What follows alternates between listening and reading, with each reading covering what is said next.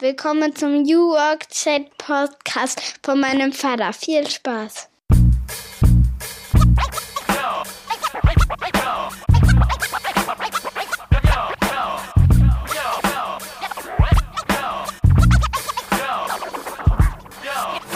Und damit moin und willkommen zurück zum New Work Chat. Ich bin Gabriel, grüße euch wie immer aus Rostock, heute aus Warnemünde, also nicht ganz Rostock, wie wir Warnemünder sagen, aber direkt an der Hafenkante.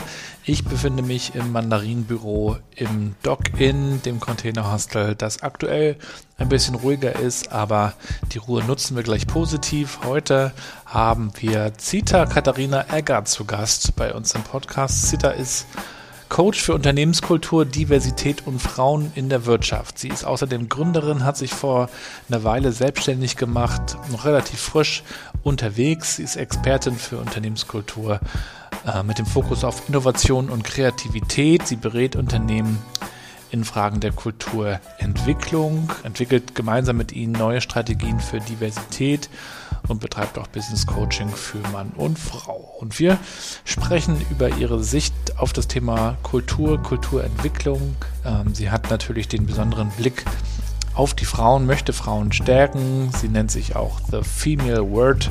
Verlinken wir später in den Shownotes. Ich wünsche euch erstmal viel Spaß mit dem Gespräch, das wir zwischen Rostock und Hamburg zwischen den Hansestädten durchgeführt haben. Bis später.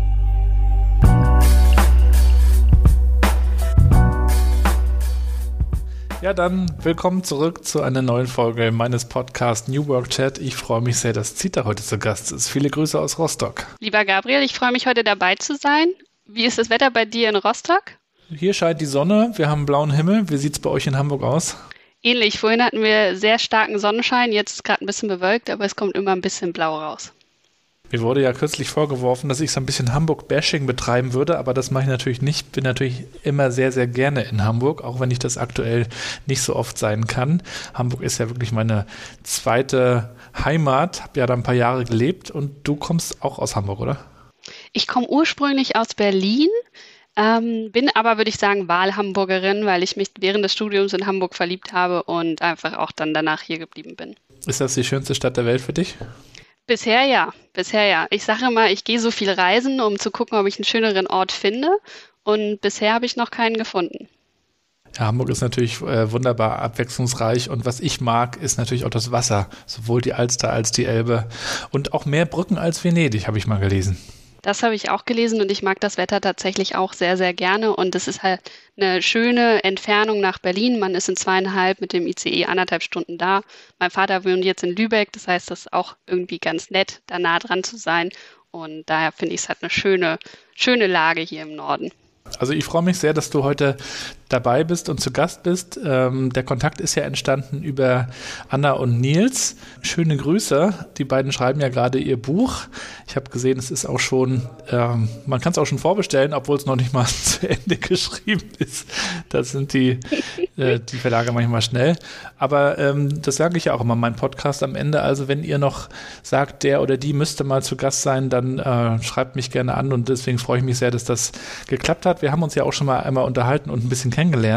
Aber auch dir möchte ich natürlich die Gelegenheit geben, die Klassikerfrage am Anfang zu beantworten. Zita, wie würdest du meiner siebenjährigen Tochter Mathilda erklären, was du tust?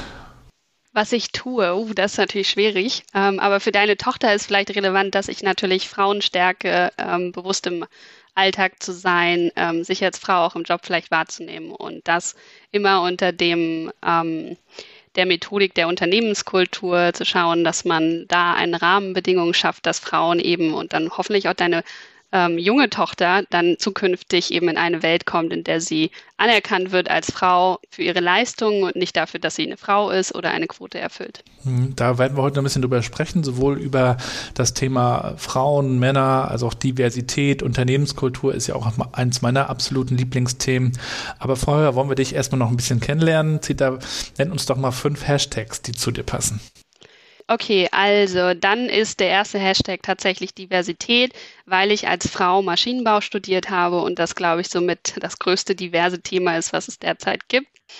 Ähm, dann auf jeden Fall Hashtag Kreativität, weil ich ähm, selber Kunstleistungskurs hatte, zusammen mit Mathematik zusammen, aber auch ganz lange jetzt im Innovationsmanagement gearbeitet habe und damit ähm, dann jetzt ja auch promoviere mit ähm, Kreativität im Kontext der Unternehmenskultur. Dann würde ich sagen Hashtag Dancing, ähm, weil ich seit ich drei Jahre alt bin tanze, Spitzentanz, klassisches Ballett auf der Bühne stehen, bis ich dann ähm, jetzt zum Studium hin nach Hamburg gekommen bin und nur noch Modern Dance mache. Das war jetzt drei. Hm, Hashtag Deep Diver, wobei so deep geht es tatsächlich noch gar nicht, aber ähm, ich tauche jetzt seit zwei, nee, seit drei Jahren schon und ähm, bisschen momentan vielleicht nicht so viel, ist gerade leider nicht möglich. Ähm, gerne überall auf der Welt auch damit auch Traveler vielleicht. Ich finde ja diese Apnoe-Taucher so äh, faszinierend, die dann ohne ähm, Geräte ne, komplett ja. abtauchen. Ja, genau. Und ich habe tatsächlich eine mal kennengelernt bei einem ähm, Ausflug vor zwei Jahren, die sieben Minuten unter Wasser ist, ohne zu atmen, ohne irgendein Gerät. Also ich kriege schon Panik, wenn ich irgendwie zwei Minuten ähm, unter, also die Luft anhalten muss. Aber äh, ja, das finde ich auch sehr, sehr beeindruckend. Und ähm, der fünfte Hashtag wäre jetzt momentan vielleicht Leseratte, weil ich tatsächlich sehr, sehr viel lese. Von Liebesromane über ähm, Psychothriller, Krimis, aber auch mal das eine oder andere Sachbuch. Ja, wie bist du denn zu dem ganzen Thema Unternehmenskultur, aber auch Innovation und Diversität gekommen? Äh, wie, wie, wie sah dein Weg bis hierhin aus? Also ich habe ähm, an der Technischen Uni hier in Hamburg Maschinenbau studiert und dann ähm, im Master den Wirtschaftsingenieur gemacht und bin dann irgendwie durch Zufall in dem Innovationsmanagement damals in der Firma gelandet, wo ich vorher gearbeitet habe und ähm, habe da den ganzen Innovationsprozess aufgebaut, äh, die Mitarbeiter dazu versucht zu motivieren, kreative Workshops mitzumachen. Das hat auch meistens gut geklappt und habe mich also ganz, ganz tief in diese Materie Innovation eingearbeitet und ähm, bin dann daran irgendwie hängen geblieben, mal zu gucken, wie wird ein Unternehmen eigentlich kreativ, wie wird es auch innovativ und vor allem, wie kann man so diese Ressource Mitarbeiter nutzen dafür, also dieses Innovationspotenzial, was im Unternehmen vorherrscht. Und ähm, habe dann beschlossen, dazu zu promovieren und habe ein Modell jetzt entwickelt, welches so einzelne Aspekte dieses ganzen New Work-Komplexes innerhalb der Unternehmenskultur beschreibt. Und ähm, genau, bin jetzt gerade dabei, die Daten dafür zu sammeln und bin gespannt, was rauskommt, wobei ich auch schon sagen kann, es gibt einzelne Faktoren wie zum Beispiel das Verhalten der Führungskraft oder auch das Wellbeing der ähm, Mitarbeiter, genauso auch wie man miteinander agiert, interagiert, Wissen austauscht, ähm, die die Kreativität beeinflussen. Und ähm, genau so bin ich eigentlich dahin gekommen. Innovation war ja lange so ein Thema, das sich eher tendenziell die größeren Firma, Firmen auf die Fahnen geschrieben haben. Die haben sich dann auch ein Innovationslabor manchmal noch ähm, angeschafft oder gehalten. Auch in der Sparkassenwelt, in der ich ja ein paar Jahre unterwegs war, gab es das oder gibt es das. Aber würdest du sagen, dass das eigentlich ein Thema ist mittlerweile, mit dem sich alle Unternehmen beschäftigen sollten? Also Innovation führt natürlich zu einer Art von Vorteil, also es nennt sich so schön äh, Competitive Advantage und ist notwendig, um zu bestehen. Also wer sich nicht weiterentwickelt, der wird auch zukünftig irgendwann nicht bestehen. Das kann natürlich erst in fünf oder vielleicht auch zehn Jahren sein, aber dafür ist es immer eine Form von Innovation notwendig. Ich glaube, an der Stelle ist es einfach wichtig, für dieses Unternehmen zu identifizieren, welche Form der Innovation haben wir. Haben wir ähm, haben wir radikale oder vielleicht auch inkrementelle Innovation. Und beides ist förderlich, beides fördert irgendwie das Wachstum. Das äh, muss das Unternehmen für sich entscheiden. Und auch ist es interne Innovation oder externe Innovation. Also eine Prozessinnovation kann auch eine Form von Innovation sein. Es muss nicht immer das ähm, greifbare Produkt am Ende des Tages sein. Mhm. Und eine Sache oder ein Faktor, der ja auch Innovation ähm, fördert, ist ja auch Diversität. Also überall, wo wir Diversität haben, haben wir auch mehr Kreativität, wissen wir.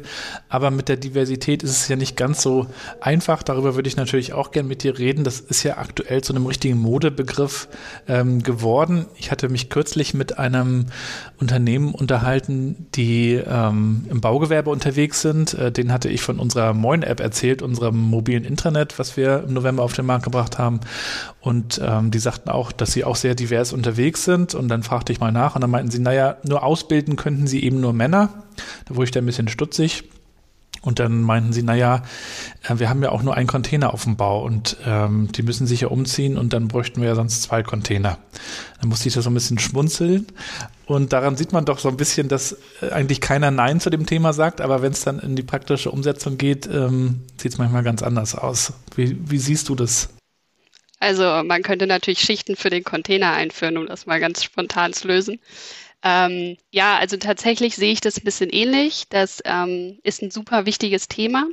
Und gerade jetzt, wo sehr viele in Firmen vor diesem Change stehen, der Transformation, ähm, New Work für sich vielleicht entdecken oder auch Agilität, da könnte man das in einem Wisch quasi mit verändern. Und ähm, warum man das tun sollte, ist natürlich klar, wenn wir überlegen, wo kommen Innovationen her, dann gehen die immer einher mit einer Form von Kreativität. Es wird irgendeine Art von Problem gelöst ähm, auf eine neue Art und Weise. Und desto mehr Informationen wir haben, und Informationen heißt nicht nur, dass wir sie selber aus uns heraus haben, sondern dass wir einfach auch Zugang zu Informationen und Wissen haben, desto kreativer können wir auch einfach sein. Und ähm, da spielt einfach die Innovation mit eine Rolle natürlich, aber vor allem auch die Diversität des Unternehmens. Und wenn wir uns jetzt vorstellen, wir haben jetzt einen Raum, da sitzen zehn Mitarbeiter drin und alle Mitarbeiter haben den gleichen Ausbildungsstand, ähm, ähnliches Alter vielleicht und kommen aus der ähnlichen Richtung und denken gleich so. Dann haben wir vielleicht am Ende, wenn wir Glück haben, zwei Ideen, die unterschiedlich sind und damit das Problem nicht gelöst. Und wenn wir jetzt aber zehn verschiedene Mitarbeiter haben, so, das sind vielleicht, davon sind vielleicht drei Frauen, dann haben wir vielleicht zwei, die ähm, in Bezug auf ihre Sexualität anders sind, dann oder divers sind, dann haben wir vielleicht auch äh, welche, die aus einem anderen Land kommen, vielleicht eine andere Religion dahinter. Das heißt, wir haben ganz, ganz unterschiedliche Backgrounds, unterschiedliche Perspektiven, die da mit reinspielen. Und so kann man einfach das, die, die möglichen Ideen, die rauskommen, verbessern, erhöhen, die Anzahl vorrangig erhöhen und dann auch die Möglichkeit, eben die richtige Innovationsidee am Ende daraus auszuwählen. Und ähm, daher ist Diversität von dem Standpunkt betrachtet einfach sehr, sehr wichtig. Und du bist ja auch beratend tätig bei, bei Unternehmen.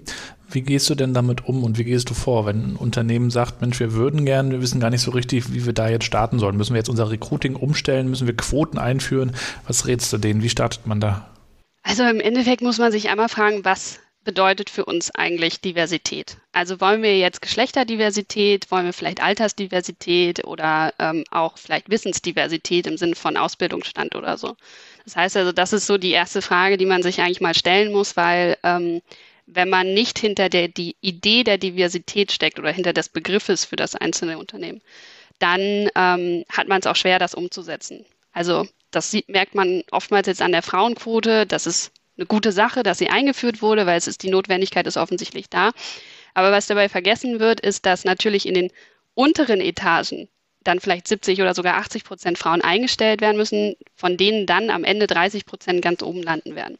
Weil natürlich nicht jede Frau kann ganz oben, will ganz oben, muss ganz oben sein. Ne? Das ist vielleicht auch einfach nicht in dem Unternehmen, das kann natürlich auch einfach noch dazu kommen. Ähm, das heißt also, da muss man schon einmal sich gefragt haben, wollen wir, dass wir Frauen fördern? Wollen wir, dass wir ähm, Schwule und Lesben zum Beispiel fördern oder jegliches andere Geschlecht, welches sich wie auch immer definiert? Ähm, wollen wir vielleicht einfach was ganz anderes damit erreichen oder wollen wir nur auf den Trend aufspringen? Und ähm, da muss man einmal als erstes ansetzen, bevor man sagen kann, das sind Maßnahmen, die wir entwickeln können. Wir kommen dann schnell auf das Thema Unternehmenskultur.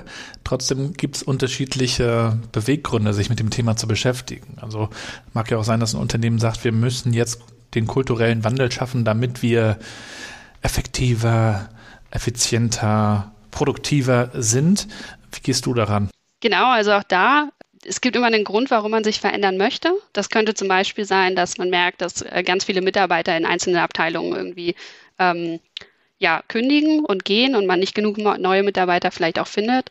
Das kann immer ein Kulturgrund sein. Ähm, dann kann es auch sein, dass man sich wirklich neu ausrichten möchte oder ähm, spezifische Aktivitäten verändern möchte.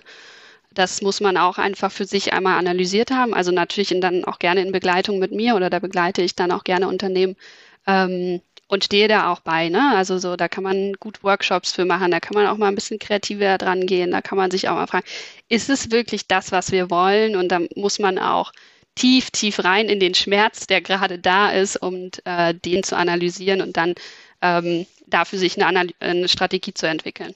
Gibt es dann für jede Organisation eine eigene, ganz andere Unternehmenskultur oder hast du schon ein Bild einer gesunden, ähm, guten Kultur im Kopf und, und schaust, wie kommt man da hin? Also eine offene Zusammenarbeit, eine transparente Zusammenarbeit vielleicht mit viel Partizipationsmöglichkeiten. Wie, wie macht ihr euch da so auf den Weg bei der Gestaltung der Kultur?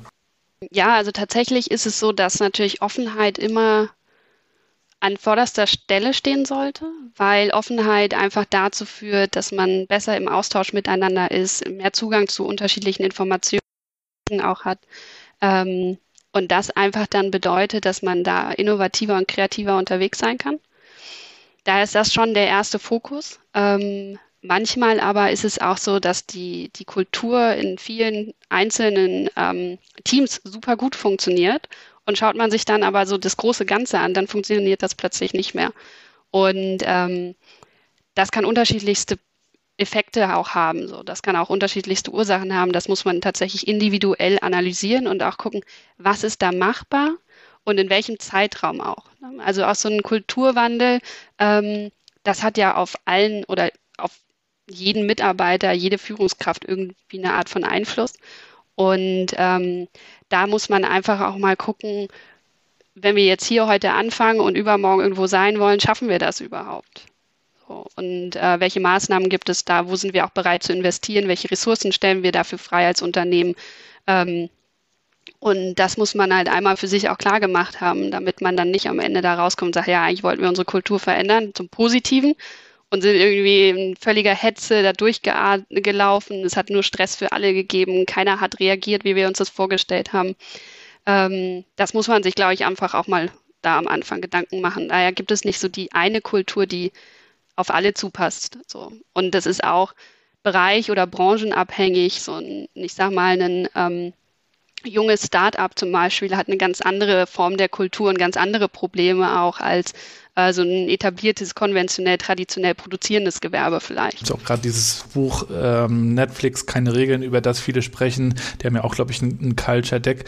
Könnte man ja auch sagen, na gut, das steht jetzt irgendwo, das hat noch nichts zu heißen. Aber vielleicht ist es ja auch doch gut, dass es mal irgendwo überhaupt steht, oder? Wie siehst du das? Für die Identität mit dem Unternehmen ist es sehr wichtig, dass es so ein wie sagt man, so Kernwerte, also Core Values gibt, die niedergeschrieben sind, an die sich auch theoretisch wieder halten kann oder sollte. Ähm, das ist einfach, weil man sich, wenn man, also wie, wie motiviere ich mich dafür, alles für das Unternehmen zu geben, indem ich mich mit dem Produkt oder dem Unternehmen oder im besten Fall auch beidem identifizieren kann.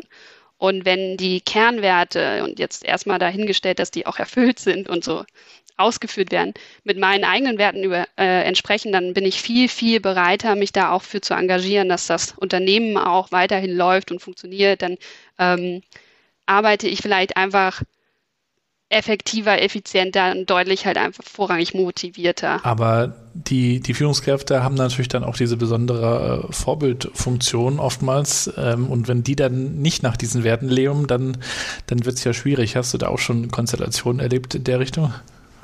Also jetzt im, in der Arbeit nicht äh, tatsächlich. Also in, in, ich meine, ich bin ja jetzt erst zweieinhalb Monate so richtig dabei, daher kann ich das noch gar nicht so sagen.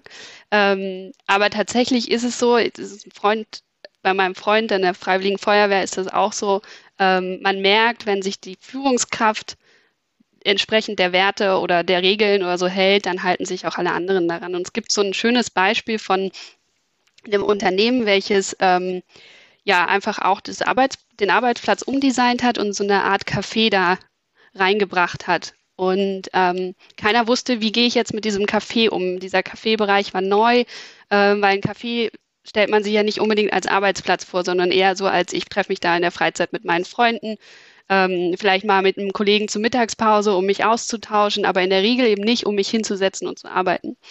Und das hat der CEO dann mitbekommen und hat dann ähm, sich jeden Morgen da hingesetzt, in dieses Café seinen Kaffee da morgens getrunken und hat ähm, seine E-Mails da gecheckt. Und durch dieses wirklich jeden Tag immer wieder sich hinsetzen und dort äh, arbeiten, richtig arbeiten auch, haben die Mitarbeiter gelernt, okay, ich darf da auch arbeiten und dann auch vielleicht mal mich mit dem einen oder anderen austauschen, weil das hat der CEO auch mitgebracht. Er ist dann mal zu seinen Mitarbeitern, die er dann zufällig getroffen hat, hingegangen, hat sich vielleicht mal über den äh, gestrigen Tag oder übers Wochenende ausgetauscht. Und dadurch haben die Mitarbeiter einfach gelernt, wie sie ähm, ja, wie sie sich da verhalten können, dass sie sich das sowohl als Arbeitsplatz als auch als Freizeitgestaltungsplatz oder Pausengestaltungsplatz nutzen können. Ja, weil in der Vergangenheit war es ja oft so, wir gucken mal, was vorgegeben ist, wie der Rahmen aussieht, in dem ja. wir uns bewegen dürfen. Und wenn, wenn meine Führungskraft das macht, dann scheint es ja okay zu sein. Äh, da wird sich ja schon oft nachgerichtet. Ne? Also wir haben ja, ja bei der, bei der Ostseesparkasse, bei der ich gearbeitet habe, ein Enterprise Social Network eingeführt. Und da haben wir auch den Führungskräften gesagt, bitte nutzt das, schreibt dort auch Blogartikel, kleine Updates, postet mal ein Foto, und da, wo das gemacht wurde, sind die Teams auch aktiv reingegangen und haben das Ganze genutzt. Und da, wo das eben nicht passiert ist, da war dann auch eher Ruhe. Ja. Also das glaube ich, das glaube ich auch. Und auf der anderen Seite, wie, wie arbeitest du dann auch mit Leuten zusammen, wo du merkst, denen, denen liegt das Thema auch am Herzen, wenn man die findet in einem Unternehmen? Also wenn den Menschen das am Herzen liegt, dann macht das am meisten Spaß, mit denen zusammenzuarbeiten, weil sie dann halt auch wirklich sich dafür einsetzen, dass das funktioniert, äh, die anderen Mitarbeiter auch motivieren. Also ich habe das jetzt letztens gemerkt mit, ähm, da habe ich einen Bekannten angeschrieben für meine Doktorarbeit, äh, weil ich den als Multiplikator quasi von, äh, gebraucht habe, dem kurz mein Thema vorgestellt und dann innerhalb von zwei Tagen hatte der irgendwie mehrere Leute dafür motiviert, weil er es einfach spannend fand und sich dann gerne damit auch auseinandergesetzt hat und sich für mich auch eingesetzt hat. Und so funktioniert das auch. Und ich glaube, das kennt auch jeder von sich selbst. Oder ich kenne das von mir, wenn jemand zu mir kommt und ich brenne für das Thema und ich merke, das finde ich super spannend, dann ähm, laufe ich da auch über die Grenzen meines eigenen, meiner eigenen Abteilung hinaus und frage andere Kollegen und äh, motiviere alle, erzähle ständig vielleicht auch darüber. Und das ist einfach sehr, sehr wichtig, um auch Aufmerksamkeit zu bekommen, um sichtbar zu werden ähm, mit dem einzelnen Thema, mit dem man sich auch beschäftigt. Mhm. Du bist ja auch ausgebildeter Agile Coach. Das ist ja auch so ein, so ein Thema, mit dem sich gerade viele Unternehmen beschäftigen. Wir wollen jetzt agil sein, wollen jetzt agil arbeiten. Wo macht es denn Sinn, agil zu arbeiten und wo vielleicht auch eher nicht? Also ich habe, ich bin Agile Coach tatsächlich und ich finde, es ist ein super spannendes Thema auch. Und es passt halt gut zur Innovation. Und ähm, weil Innovationen in so einem sehr chaotischen Bereich angesiedelt sind. Und ich weiß nicht, ob du dieses Canavian Framework kennst das, ja, das ähm, differenziert Projekte nach, ähm, nach so ein bisschen Anforderungsmöglichkeiten. Es gibt also so die Projekte, die ganz offensichtlich sind, was zu tun ist, wo man weiß, der eine Schritt folgt auf den nächsten, ähm, die relativ simpel sind. Dann gibt es komplizierte Projekte. Das ist so dieses typische, ähm, wir haben schon 20 Flugzeuge gebaut, wir bauen das 21. nach dem gleichen Muster, wir haben einen Projektplan. Natürlich kann mal ein Risiko auftreten oder mal was schiefgehen, aber im Großen und Ganzen wissen wir, was passiert. Und dann gibt es die, die komplexen Projekte, so. Und das sind oftmals so Softwareentwicklungen, wo nicht Software, genau, Produkteinführungen und ähnliches. Und ähm, in diesem Bereich, da lohnt sich das, da lohnt sich das total. Da lohnt es sich, in Sprints zu arbeiten, ähm, das Scrum-Framework zu nutzen, auch agil, ähm, ja, insgesamt zu arbeiten. Man muss halt immer überlegen, was bedeutet agil und die meisten setzen es leider mit Scrum gleich, was ja auch in Maßen stimmt, aber es gibt natürlich im agilen Mindset oder im agilen Coaching noch so viel mehr als nur Scrum. Und das wird halt oft vergessen, weil es geht natürlich auch um Teamkommunikation, um Teamreflexion. Und das ist der wichtigste Punkt. Wie funktionieren wir eigentlich im Team miteinander? Wie können wir auch produktiver miteinander arbeiten? Wie können wir empathischer miteinander arbeiten? Und ähm, daher ist das, das agile Mindset sehr, sehr wichtig und auch das agile Coaching. Es verkommt leider oftmals, oder das ist so mein Eindruck bisher, zu einem wir sind halt ganz gute Scrum-Moderatoren. Vielleicht machen wir dann nochmal die eine oder andere empathische Retrospektive, ähm, unabhängig davon, ob wir jetzt in so einem Scrum-Prozess wirklich arbeiten sollten.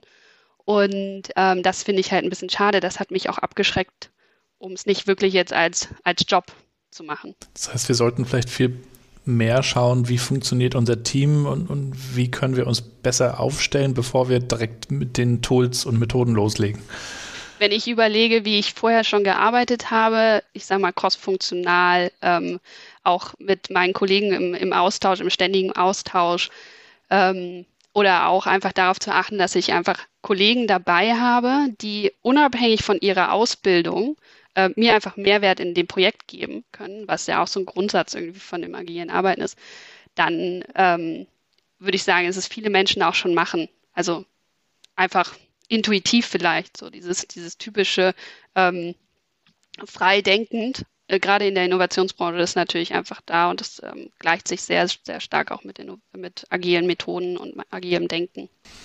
Was glaubst du, warum ist das denn so ein Hype überhaupt geworden? Weil man gesehen hat, dass es in einzelnen Branchen sehr gut funktionieren kann. Aber man schaut eben nicht auf das, was du gerade gesagt hast. Also wo ist überhaupt Klarheit und wo ist Unklarheit, sondern man möchte jetzt gerne dieses fancy äh, Thema irgendwie nehmen und wir machen das jetzt mal. Und dann äh, scheitern Projekte ja auch und dann führt das schnell auch zu Frust. Ja, ja. Und dann und das Schlimme ist halt ganz oft, dass auch der Mitarbeiter sich dann anfängt zu weigern, agiles Denken umzusetzen, beziehungsweise dann halt oftmals so Scrum Projekt umzusetzen, weil, nee, das hat das letzte Mal schon nicht funktioniert, warum sollen wir es machen? Ja, dass Scrum nicht funktioniert, kann ja sein. Ähm, das agile Mindset ist aber halt mehr und das wird halt an vielen Stellen nicht ganz so klar definiert, nicht mitgeteilt. Und äh, das ist halt eigentlich schade, weil es ein sehr, sehr wertvolles, also auch für eigentlich jedes Unternehmen wertvolles Framework ist. Mindset ist auch nochmal so ein spannendes Thema da wird ja auch oft so leichtfertig gesagt, naja, die Mitarbeiter müssen ihr Mindset ändern oder wir müssen das, Mitarbeit äh, das Mindset verändern. Das ist schnell übergriffig. Wie ist das denn mit dem Mindset? Also kann man das Mindset von sich selbst einfach entwickeln? Welchen Einfluss hat man auf das Mindset anderer? Wie ist das?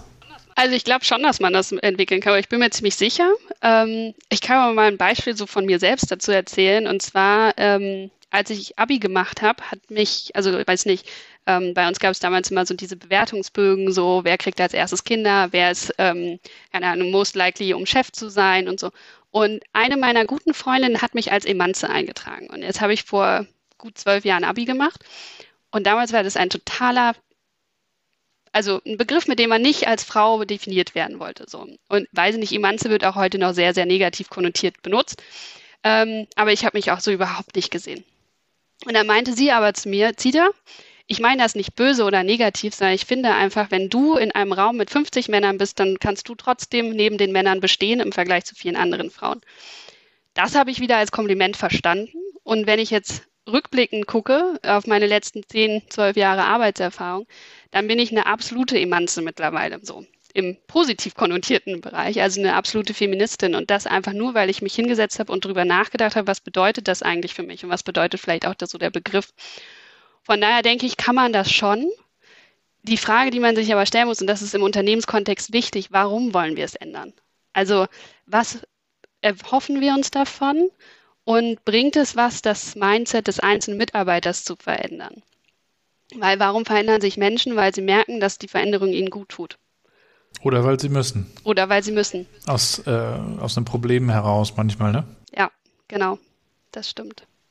Ja, und ähm, selten vielleicht, weil der Chef dir sagt, du musst dich jetzt verändern. Also deswegen schwierig.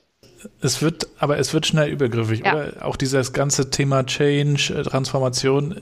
Also wir kommen ja aus dem Change Management, in dem dann von oben nach unten gechanged wurde. Jetzt hofft man ja, dass der Change auch von unten kommt oder aus der Mitte oder, oder dass sich Initiativen von unten und oben begegnen, im besten Fall. Aber die Frage, die ich mir dann oft stelle, ist, ähm, wie schafft man denn auch in, in konventionellen, was heißt konventionellen, in, in, in Organisationen, die eigentlich so geprägt sind, dass top-down gearbeitet wird, wie schafft man es dort eigentlich, eine Kultur herzustellen, in der Mitarbeiter gerne von sich aus aktiv und proaktiv mitarbeiten, Ideen einbringen und nicht nur das umsetzen, was ihnen gesagt wird.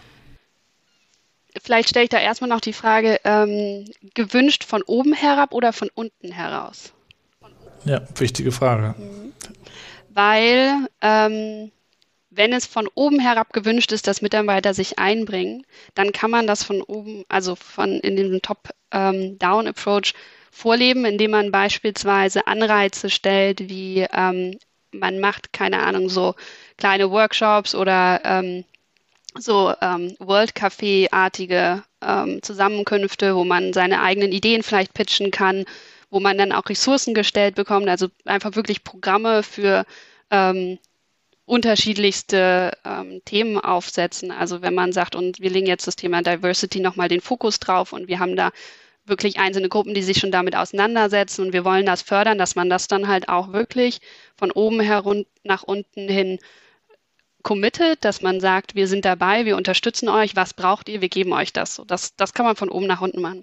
Während wenn man das von unten ungewünscht, sage ich jetzt mal, nach oben versucht, das ist halt sehr, sehr schwer, weil das hat super viel dann mit der internen Politik und leider auch der Kultur ähm, des Unternehmens zu tun. Und wenn man da nicht die richtigen Allianzen schließen kann, nicht die richtigen Ansprechpartner findet, da kommt man ganz, ganz schnell als Einzelne oder auch als kleinere Gruppe an seine Grenzen. Und da ist es halt dann, man muss da sehr, sehr viel Durchhaltevermögen mitbringen und dann stellen sich halt viele, und das kann ich absolut nachvollziehen, weil als Innovationsmanager hat man ja oft das Problem, dass man eine Idee hat und denkt, die ist super großartig und wir müssen das entwickeln und dann stößt man genau an diese Grenze, man kriegt keine Ressourcen, man kriegt vielleicht kein Budget. Ähm, und selbst wenn es eigentlich die 100 Millionen Euro Idee ist, völlig egal, weil das haben wir ja noch nicht ausgetestet. Wir wissen gar nicht, ob das für uns funktioniert. Das heißt, da muss man dann mit Argumenten kommen, dass man vielleicht das schon mal als Pilot probiert hat und dann muss, fängt man ganz, ganz schnell an, so das so im Untergrund zu entwickeln. Aber aus diesen Untergrundprojekten entstehen oftmals tolle Sachen. Es muss nur halt dafür auch Menschen geben, die das machen, die sich die Zeit dafür nehmen, die dafür auch mal eine Überstunde machen und sagen, okay, es könnte auch Konsequenzen haben, so wie mein Jobverlust oder ich werde jetzt hier mehr eingeschränkt oder was auch immer es ist. Aber gut, wenn man darüber redet, warum man es macht, äh, was man damit meint, wo man, wo man hin will, also auch über Begriffe spricht, auf eine klare Sprache achtet und auch der Terminus Feminismus wird ja oft unterschiedlich verstanden oder vielleicht auch missverstanden. Du sagtest schon, heutzutage würdest du dich auch als Emanze bezeichnen oder als Feministin. Was glaubst du denn, wo steht der, der Begriff Feminismus oder wie, wie steht es da so um die aktuelle Debatte?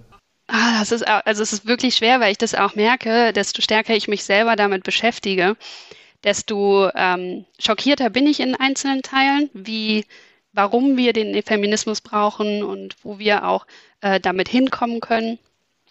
Und ähm, auf der anderen Seite sehe ich aber auch so viele Positivbeispiele, jetzt insbesondere, sage ich mal, bei Männern, die sich damit auseinandersetzen, die das auch aktiv vorleben und da als Beispiel auch vorangehen. Und ähm, das ist oftmals leider negativ zu negativ konnotiert, als wäre Feminismus gleich Frauen äh, bzw. Männerhass, aber das ist es ja nicht. Ne? Es geht ja einfach nur um die Gleichstellung der Frau neben dem Mann und so eine Koexistenz einfach zu erschaffen und zu kreieren. Daher würde ich sagen, dass wir da an vielen Stellen sehr, sehr starke Vorschritte machen und ähm, ich das auch in meinem persönlichen Umfeld sehr stark merke, dass es da einfach ein großes Umdenken gibt, auch ein unterstützendes Umdenken und so. Aber auf der anderen Seite stolpert man oder stolpere ich auch in letzter Zeit über viele Negativbeispiele, die Gott sei Dank nicht in meinem direkten Bereich sind oder so. Ich einfach da sitze und auch kein Verständnis für habe, das ist dann einfach manchmal schwierig, einfach nachzuvollziehen. Es sagt ja auch keiner, ich habe jetzt was gegen Frauen oder mach was, aber es geht ja mit diesen Witzchen los, ne? Diese kleinen Witze, mhm. äh, wie, wie auch immer sie alle gehen, also wie reagierst du da? Weil, weil du vorhin meintest, also in einem Raum mit 50 Männern äh, kein Problem. Also wenn, wenn, wenn dir da jemand mit so einem äh, Witz um die Ecke kommt, das lässt du ja dann bestimmt nicht so stehen, oder? Also ich hatte tatsächlich einmal die Situation, ähm, dass ich einen Kollegen hatte, so ungefähr mein Alter, ähm, der sich in der Zeit, in der wir zusammengearbeitet haben, um die vier, drei oder viermal bei mir entschuldigen musste. Ähm, einfach weil er sich da unverhältnismäßig verhalten hat. Und eine Situation war tatsächlich, wir hatten einen Einbauversuch eines Produktes. Ähm, also ich habe ja Autoteile vorher äh, oder im Bereich der Autoteile gearbeitet und wir hatten einen Einbauversuch eines möglichen neuen Produktes. Und er meint, ach, Zita, gut, dass du da bist, dann kannst du ja jetzt auch die Brötchen holen. So. Und ich natürlich so, nee, das ist nicht meine Aufgabe. Ich bin hier die Projektleitung, das kannst du selber machen. Ähm, das kostet aber trotz allem jedes Mal Nerven, sich dagegen aufzulehnen, weil man auch einfach, manchmal möchte ich auch einfach nur meine Augen verdrehen und sagen, ja, komm, lass stecken, alles gut. So. Und genau dieses Augenverdrehen und sagen, lass stecken, alles gut, das ist halt einfach das Problem, weil ich damit einmal die Erlaubnis gegeben habe, dass er mich, sich so über mich lustig machen darf. Ne? Ähm, und das ist nicht immer leicht tatsächlich. Ja, So, einfach dann auch für sich hinzustellen, ist mir tatsächlich selten passiert. Also ich hatte vielleicht zwei oder drei solcher Situationen, wo ich sage, fand ich jetzt überhaupt nicht geil. Aber im Großen und Ganzen hatte ich da wenig Konfrontation mit. Aber ähm, begegnet einem doch immer mal wieder. Es ist dann immer schnell gemacht, die Augen nur zu verdrehen, aber wirklich was zu sagen, wenn, wenn, wenn man das mitbekommt, das, das ist ja eigentlich dann viel wichtiger. Und aber auch darüber zu sprechen, ähm, warum das äh, so wichtig ist. Und ich finde diese, diese Witze natürlich auch in anderen Themen, die, die greifen dann halt diese Diskussion sehr negativ an. Ne? Also all das, was man dann vielleicht auch besprochen hat, kann dann so, so ein blöder kleiner Witz dann auch manchmal wieder ein bisschen kaputt machen, wenn man nicht aufpasst. Auch in so einer Kultur, in einem Unternehmen im Übrigen, ne? Ja. Und wenn diese Witze dann auch noch von den von den äh, Leuten gemacht ja. werden, die äh, was zu sagen haben, dann wird es natürlich umso schwieriger. Das stimmt. Also es ist, ähm, ist mir Gott sei Dank noch nicht passiert, aber ich habe es auch schon dem einen oder anderen Kollegen gegenüber bemerkt ähm, oder der an, einen oder anderen Kollegin auch gegenüber und habe dann auch mal was dagegen gesagt oder einfach auch tatsächlich mitgelacht. Und wenn die Leute dann komisch gucken, dann denke ich, ja, es ist halt überhaupt nicht witzig. Ist immer schön, wenn dann zwei Wochen später jemand zurückkommt und sagt, ja, irgendwie jetzt, wo du es gesagt hast, hast du vielleicht recht mit gehabt. Und dann ist es eben auch wichtig, sich Feedback zu geben. Und das ist ja auch nochmal ein Thema, über das du ja auch schon geschrieben hast auf deiner Seite, die wir gerne auch nochmal in die Shownotes tun. Ähm, Feedback ich habe ja so den Eindruck, dass auch darüber schon viel gesprochen wurde, dass das aber oft auch nicht konsequent gemacht wird, weil man sagt so, äh, Feedback geben, Feedback geben, da sagt natürlich auch keiner Nein, aber wie, wie viel Feedback holt man sich zum Beispiel auch oder wie gibt man das Feedback eigentlich? Ähm, was, was ist dir da so wichtig an dem Thema Feedback? Was kannst du da empfehlen? Und du hast es ja auch schon ein bisschen beschrieben. Genau, also mir ist es, also mir persönlich ist es super wichtig, weil ich mich sonst halt auch einfach nicht verändern kann oder verbessern kann in dem, was ich ähm, mache. So. Und insbesondere, wenn man ähm, so wie ich jetzt halt viele Workshops durchführt und ähm, auch irgendwie was erreichen will, so dass die Leute wiederkommen, dass sie Spaß an der Sache vielleicht auch mal haben, dass sie sich auch einbringen, so dass es bei diesen ganzen kreativen Innovationsworkshops einfach super wichtig, weil ich da einfach drauf angewiesen bin. Und wenn ich dann da vorne stehe und irgendwas erzähle und die Leute verstehen das vielleicht nicht oder die können einfach nicht lesen, was auf meinen Folien ist oder ich die ganze Zeit äh, äh, äh mache, dann, dann hat halt keiner Lust wiederzukommen. Also bin ich einfach persönlich darauf angewiesen. Und ich habe gemerkt, als ich in der Schule war, da habe ich, wenn ich einen Vortrag gehalten muss, ich bin knallrot im Gesicht geworden. Ne? Ich habe gezittert, meine Stimme hat gezittert. Und ich weiß noch, wir mussten früher im Musikunterricht ein Lied oh vorsingen. Oh das war ganz, ganz ja. schlimm. Und dennoch als Junge ist man ja irgendwie, ist es ja noch peinlicher. Wir konnten ja noch, noch, noch viel weniger gut singen und äh, das war richtig Horror. Also ein Gedicht aufsagen war auch schon schlimm, aber was vorsingen. mhm. Es ist wirklich, es ist wirklich schlimm, oder? Und es ist richtig schwierig, auch für sich selber dann da vorne zu stehen und einfach zu sagen, ja, wie komme ich denn jetzt aus diesem, das ist, es ist A, schlimm, das vorzutragen, B, vielleicht ist man nicht immer so vorbereitet, wie man das hätte sein sollen, gebe ich auch zu. Und dann wird man knallrot im Gesicht und fängt an zu zittern und dann versucht sich zu beruhigen. Oh, das ist anstrengend. Und desto mehr Feedback ich mir eingeholt habe, desto ruhiger und selbstbewusster wurde ich auch einfach, weil ich wusste, okay, das ist etwas, worum du dich nicht mehr kümmern musst, das läuft. So, und dann kann ich mich vielleicht auf das neue Thema konzentrieren oder auf die neue Methode, die ich dann an dem Tag verwendet habe. Und deswegen ist dieses ganze Feedback so wichtig. Und das, das ist auch ähm, nicht nur auf den Workshop als solches, sondern auch auf meine Arbeit wichtig, weil ich nur dann gute Arbeit vollführen kann, wenn ich weiß, was ist an meiner Arbeit gut, was ist vielleicht noch nicht so gut, was kann ich verbessern. Und ähm, daher finde ich, dass dieses ganze, man gibt Feedback und zwar wirklich, weil man Feedback geben möchte und weil man möchte, dass sich der andere damit entwickeln kann und nicht, weil man sagt, ich muss das jetzt machen, weil Mitarbeitergespräch steht wieder an oder ach ja, am Ende jedes Workshops frage ich jetzt nach dem Feedback der Leute, weil ja, es gehört halt irgendwie zum guten Ton. Das bringt halt niemandem irgendwie was. Ne? Und ähm, viele haben ja, kriegen ja Schweißausbrüche, wenn es um Feedback geht und können es einem auch nicht sagen, weil jeder hat auch Angst davor, mal was Schlechtes zu sagen oder was Negatives zu sagen. Aber ist genau das ist ja das Wertvollste, was du bekommen kannst. Einfach mal wirklich konstruktive Kritik, die auch das aufzeigt, was du vielleicht nicht so gut gemacht hast. Ich glaube aber, viele haben auch deswegen Schweißausbrüche. Schweißausbrüche, schwieriges Wort. Also gerade auch in diesen klassischen Jahresmitarbeitergesprächen, die, die ich auch mal kennengelernt hatte, weil das Feedback auch oft falsch gegeben wird, weil dann eben wirklich nur der Finger in die Wunde gelegt wird ähm, und dann gesagt wird, also nee, so, so ja nicht. Und da hatte ich neulich einen tollen Begriff gelesen, ähm, Feed Forward. Also, dass man eigentlich eher guckt, wie man dem anderen tatsächlich hilft, damit er dann zukünftig eben ähm, besser ist und besser wird. Und wenn man immer schauen würde, äh, wie kann man den anderen besser machen, würde man ja das Feedback ganz anders geben. Und in diesen Jahresmitarbeitergesprächen ja. ist es oft so gewesen, der Mitarbeiter hat seine Eigenwahrnehmung und dann kommt nochmal der Chef und hat so diese Objektivität, diese Fremdwahrnehmung und sagt dann, nee, da, da bist du noch nicht gut genug und da musst du noch. Und das führte ja dann, glaube ich, in vielen Fällen dazu, dass man als Mitarbeiter gesagt hat, ei, ei, ei. Also ist tatsächlich so, das ähm, kenne ich auch, dass eher gesagt wird, also es gibt irgendwie eine Art von Liste, die dann abgehakt wird ähm, und dann muss man sich da selber erst einschätzen. Dann hat der Chef mal wieder keine Zeit, sich für dich einzuschätzen und dann haut er da irgendwas raus und denkst so, ja, okay, und wie kann ich mich jetzt verbessern in dem Punkt? Und dann kommt da halt irgendwie nichts bei rum. Und das ist halt einfach frustrierend für beide Seiten. Und ähm, wenn man mal ehrlich ist, das geht ja auch sehr viel einher so mit Empathie und verstehe ich wirklich, wie der andere tickt und weiß ich, was er braucht. Ähm, und das ist halt in vielen Momenten der Fall, dass es nicht funktioniert. Also ne, da ist dann nicht genug Empathie da, ist das nicht genug Verständnis vielleicht auch für den anderen da. Ähm, da ist nicht genug Individualität in dem Feedback dabei, weil es halt einfach eine Liste ist, die ausgefüllt wird. Und auch in vielen, ähm, also wenn man nicht empathisch als Person ist, ist es sehr, sehr schwer, Empathie zu lernen. Natürlich kann man dann plötzlich fragen, wie geht es dir und so, aber du musst das auch aktiv aufnehmen, wie es dem anderen geht, verarbeiten, für dich evaluieren und dann verstehen, warum der andere gerade so ist, wie er ist. Und dafür hat ja auch heutzutage einfach niemand mal mehr Zeit. Und es wird ja auch immer schwerer in Zeiten von Homeoffice und Mobile Office und Hybrid Office und, und ja. welche Konstellation es nicht auch gibt, dort dann auch als Führungskraft zu gucken, wie geht es meinen Leuten, wer sendet vielleicht auch schon eine Weile keine Signale mehr.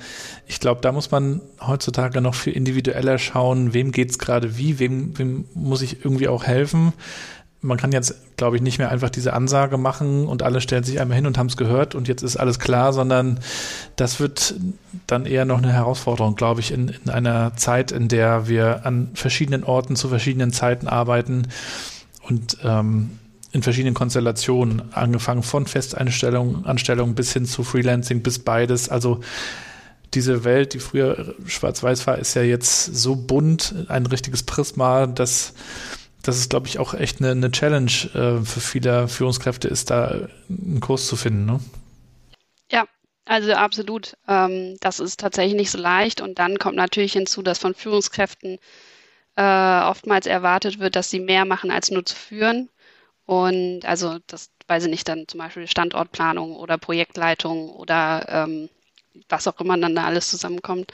Und da bleibt oftmals einfach gar keine Zeit neben dem Tagesgeschäft wirklich aktive Zeit mit dem Mitarbeiter zu verbringen und halt den auch einzuschätzen und zu sagen, wo stehst du denn eigentlich? Und es gibt immer mehr Unternehmen, die da auch sich hinentwickeln, dass sie das machen, dass sie dafür auch Zeit versuchen freizugeben, aber das ist halt auch ein langer Weg, weil es in der Kultur bisher nicht so gesehen wird, nicht so ansässig wird und es dann so kleine Initiativen sind, die sich dann irgendwie dahin entwickeln. Mhm.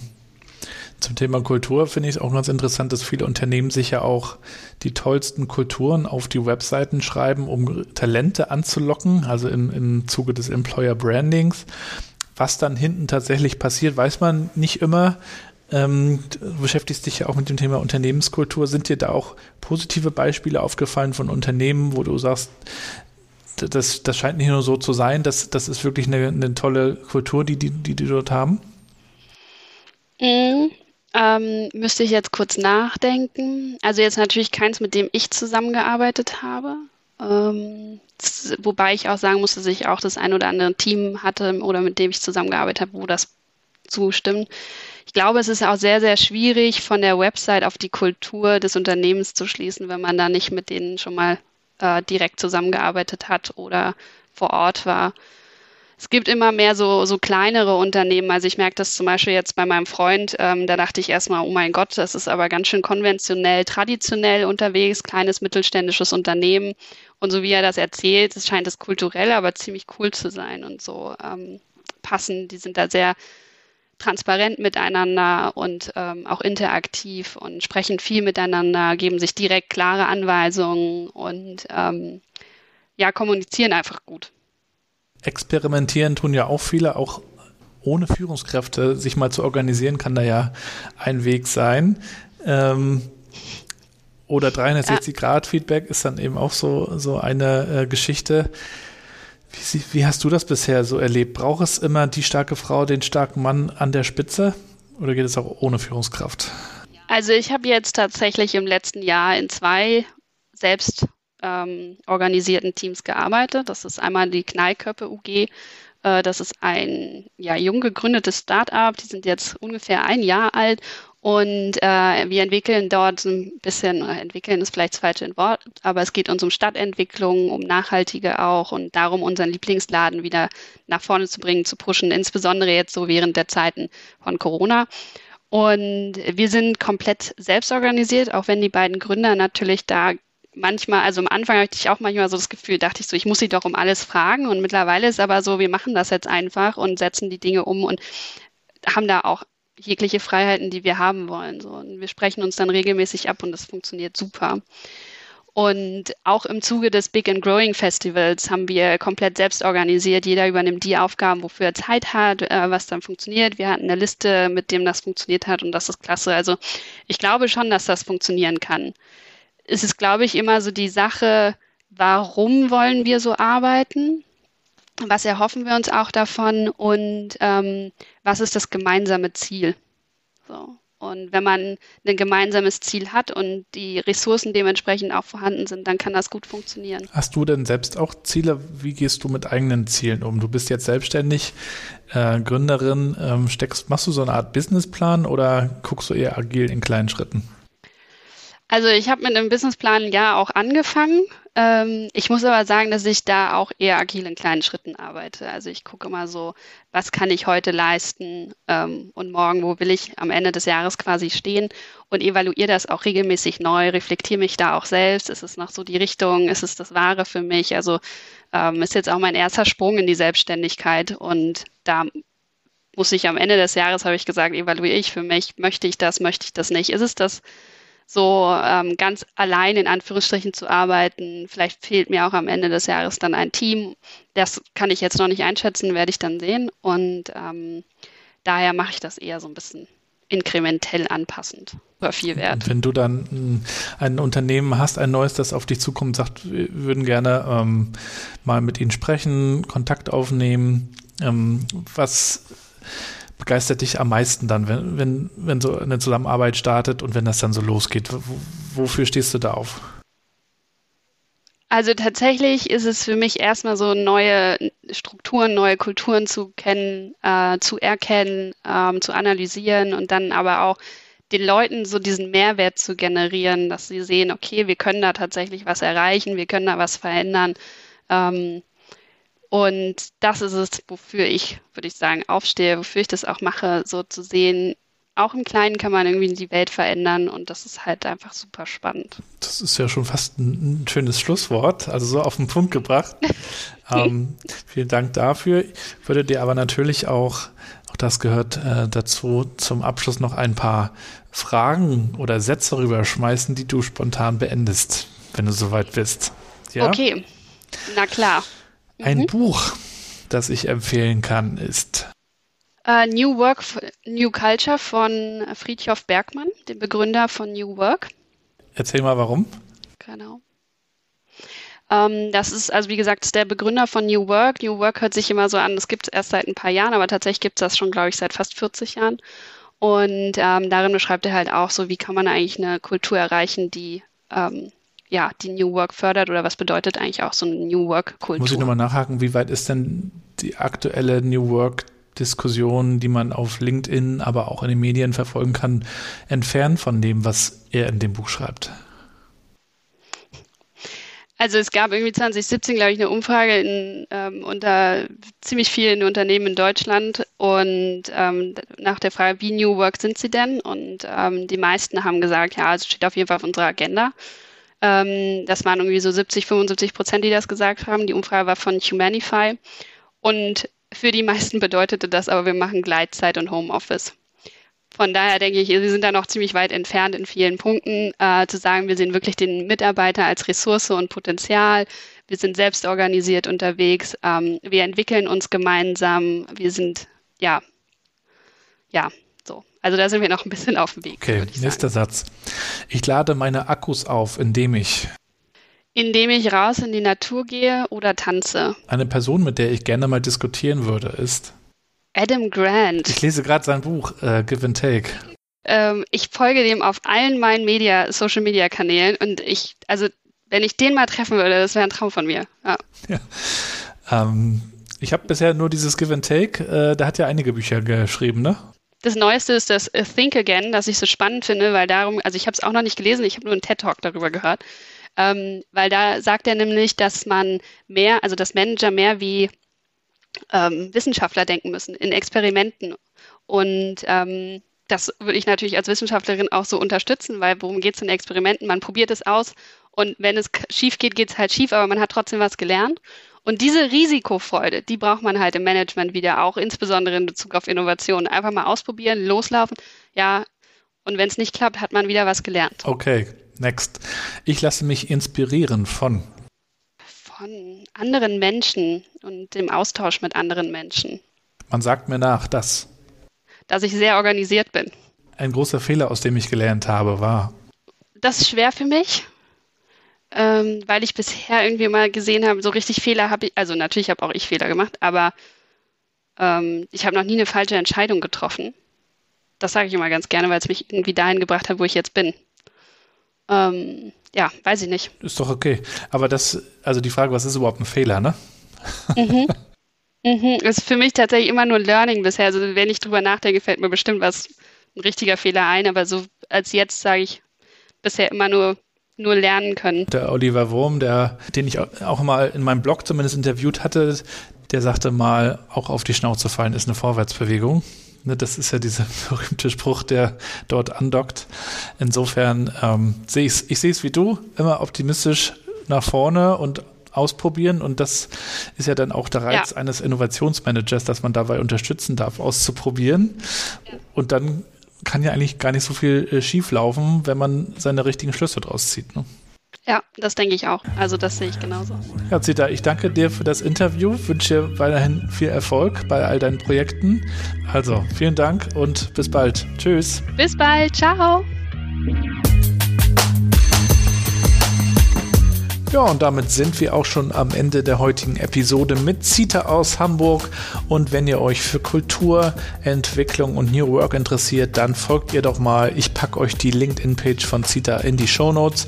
Und wenn ihr sagt, der New Work Chat Podcast ist wirklich ein ganz feiner Podcast, dann sagt das nicht nur mir, sondern sagt das vor allen Dingen doch bitte euren Freunden, Bekannten, Kollegen und Kunden und äh, bewertet den Podcast. Darüber würde ich mich sehr freuen, genauso wie über jede Nachricht, die ihr mir schickt, jeden Kommentar auf LinkedIn, Twitter und Co.